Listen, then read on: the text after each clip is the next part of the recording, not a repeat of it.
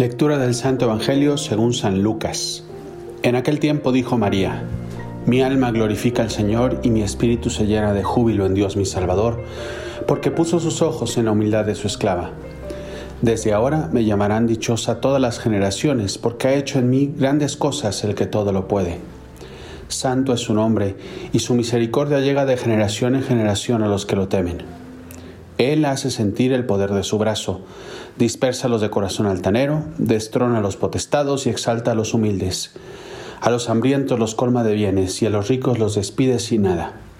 Acordándose de su misericordia, viene en ayuda de Israel su siervo, como lo había prometido a nuestros padres, Abraham y a su descendencia para siempre. María permaneció con Isabel unos tres meses y luego regresó a su casa. Piensa mal y acertarás. Son frases como esta que está llena nuestra cultura de hoy en día, en el cual nos llenan el corazón de tener esa especie de sospecha y esa especie de negatividad absoluta hacia los demás, hacia nosotros mismos o incluso hasta hacia Dios, ¿no? Si se dan cuenta es es algo que rige nuestra vida en todos lados, ¿no? O sea, siempre buscar eh, por qué está actuando de esta manera seguramente es algo malo, el tener esa suspicacia en torno a los demás, el, no sé, vemos una persona y automáticamente lo primero que vemos es cómo lo vamos a juzgar, por qué está vestida así, por qué este hombre hizo esto, por qué... Y siempre buscamos la parte negativa, ¿no? Nos suceden cosas en la vida y normalmente no agradecemos a Dios, hacemos todo lo contrario, siempre recriminamos por las cosas malas que a veces nos puedan suceder.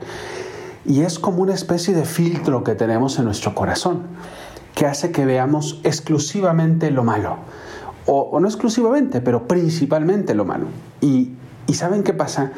Es muy cansado vivir así. O sea, es muy cansado y es muy triste vivir, vivir de esta manera porque continuamente lo único que estamos buscando es cuál va a ser la siguiente calamidad, cuál, cuál es, qué es la cosa negativa que yo puedo ver de los demás, o incluso qué es lo que yo me veo en mí, y, y, en vez de ver las cosas buenas que estoy haciendo, automáticamente lo único que veo es lo malo que me sucede, lo mal que estoy haciendo estas cosas, o no soy alguien que, merezca vivir y por eso a veces nuestra autoestima eh, está por los suelos, porque no aprendemos a vernos como Dios nos ve. El Evangelio de hoy es, creo, un ejercicio que hace María que nos puede ayudar a salir de esta especie de rueda de hámster en la cual estamos nada más corriendo y corriendo y, que lo único que hacemos es dañarnos a nosotros mismos. María canta un Magnificat. Canta un Magnificat después de un piropo que le dan. ¿No? Si se acuerdan ustedes de este, este pasaje evangélico, María llega precisamente con su prima Isabel a visitarla que va a dar a luz. Y Isabel le dice, ¿quién soy yo? Tú me vienes a visitar a mí cuando tú eres la madre de Dios, ¿no? Y María, en vez de, decir, ay, gracias, o yo qué sé, o, o, incluso tener una especie de sana humildad de que, ay, no, no digas eso, pero en realidad estoy feliz de que me aplaudas, ella automáticamente eleva un cántico a Dios. Y hace dos cosas que son para mí las dos palabras claves que nos enseña a nosotros esta actitud de María. Uno, alabar a Dios. Eh, me atrevería a decirle casi le da piropos a Dios, ¿no? El Señor es grande, ha sido misericordioso con nosotros, con mi pueblo. Repasen ustedes ese Magnificat, es Señor, qué grande eres conmigo, has sido muy grande conmigo. Y es alabarte, alabar continuamente. ¿Cuándo es la última vez que tú le has dicho eso a Dios? Que tú le has lanzado un piropo a Dios, oye Señor, realmente eres increíble. Realmente eres alguien grande en mi vida. O sea, me has creado, me has dado todo. Qué increíble eres. Ya no digo ni siquiera, porque va a venir ahorita la segunda palabra, y dar, dar las gracias, no. O sea, es nada más alabar. Con Dios y luego con los demás.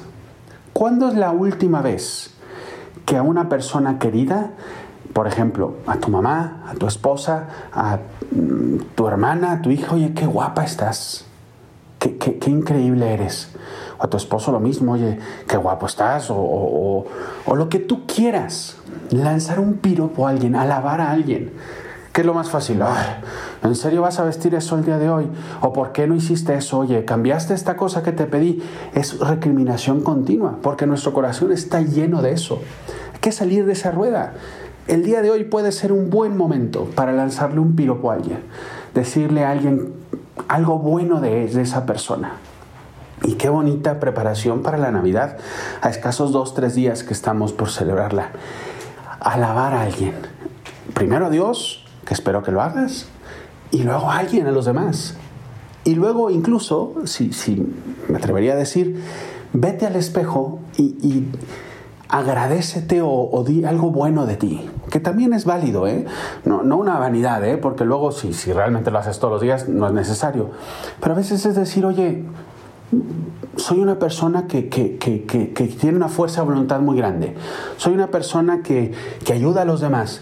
Pues qué bueno, ¿no? Qué bueno que lo haces felicidades que eso lo haces, ¿no? Y, obviamente desde Dios, ¿eh? No, repito, no es, no es alabar, no es un ensalzamiento de tu vanidad, sino es desde Dios, porque es Dios quien te ha dado eso, bueno. Pero es bueno hacerlo de vez en cuando. Entonces, por un lado, toda esta dinámica que María es el Magnífica de que nos invita a lanzarle piropos, a lanzarle alabanzas a Dios, a los demás o incluso a ti mismo. Y la segunda palabra, que ya la anticipé un poquito antes, es la gratitud es la clave número uno de, creo que de, toda la vida. El agradecer. Si, si no, solo, no solo es lanzarle piropos, sino también dar las gracias.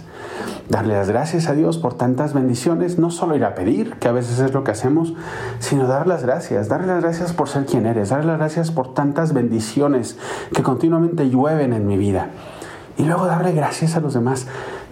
Repito la misma pregunta que hice antes. ¿Cuándo es la última vez que le das gracias? No, gracias concretas, ¿eh? te sirven el desayuno gracias o te, te dejan pasar gracias.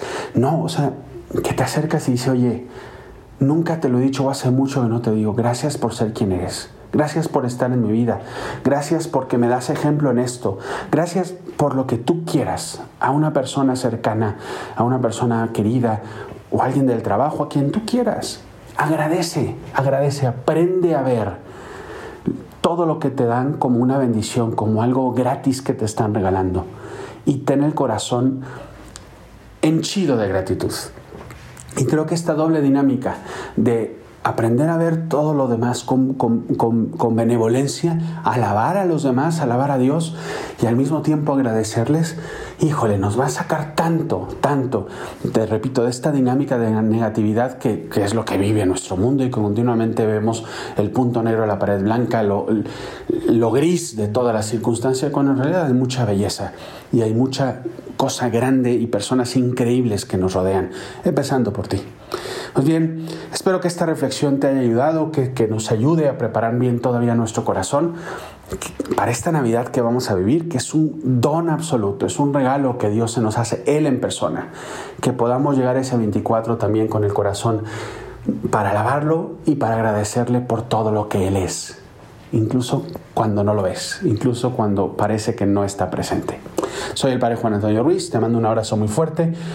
Ya no me tocará ninguna reflexión antes de la Navidad, así que aprovecho para desearles a todos una muy muy feliz Navidad, que sea una noche no solo para pasar en familia, que seguramente lo harán la mayoría de ustedes, sino es que todos, espero que todos, sino que también sea un momento de intimidad con ese niño que quiere nacer en tu corazón. Feliz Navidad, un abrazo muy fuerte, que Dios los bendiga.